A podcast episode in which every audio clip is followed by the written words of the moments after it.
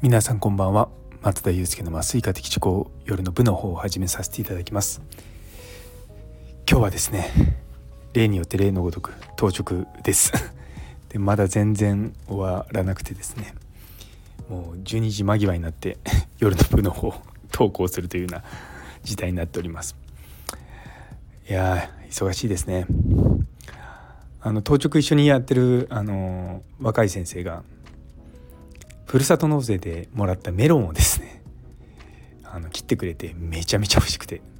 静岡の方の多分普通に買ったら1玉1万円以上するようなメロンをなんかふるさと納税で取り寄せたらしくてですね。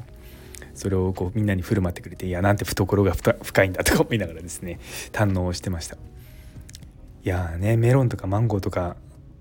すごい好きなんですけれどもこの仕事やってるとあのラテックスとかこういうそういうゴム製品のアレルギーって出やすいんですよ。でそういうのが出るとあのメロンとかマンゴーとかもアレルギー症状が出たりとかすることがあるんですよね。なんでいつまでメロンが食べれるのかいつまでマンゴーが食べれるのかと思いながらですねあの噛みしめております。ね突然ねアレルギーとかになっちゃったらもうそこから食べれなくなっちゃうとすごい寂しくなっちゃうんでそうね いやいや最近あのうちの病院埼玉のね川越市にあるんですけれども結構こう患者さんのこう搬送されてくる先が群馬だったりとか場合によって東京だったりとかもう時には神奈川とかもあるんですよね。もう埼玉と接してないじゃんとかすごく思うんですけども、まあ、いろんなところからいろんな患者さんをこう受け入れてる中でまあうちの救命の先生たちは、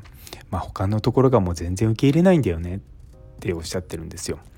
でうちもじゃあ決してその人が潤沢にいるわけじゃないし、うん、あのー、僕らもそうですしもちろん救命の先生たちも忙しく働いてやってるんですよね。でまあ別に夜中休館やっても休館やらなければ給料変わんないんですよ。でもやっぱりこう行き先がない患者さん困るからって言ってやっぱうちの救命の先生たちが頑張ってるのを見るとまあ、僕らもね頑張らざるを得ないというか、まあ、そういった先生たちを支えるのがねもともと麻酔科という仕事なのでまあ仕方ないな仕方がないって言い方変ですけどまあそれがまあ僕らの病院に求められてることだからまあそれは楽しくやっていこうかなと思ってやっております。ということですね今日もこれからまた別の休館が入ってきますので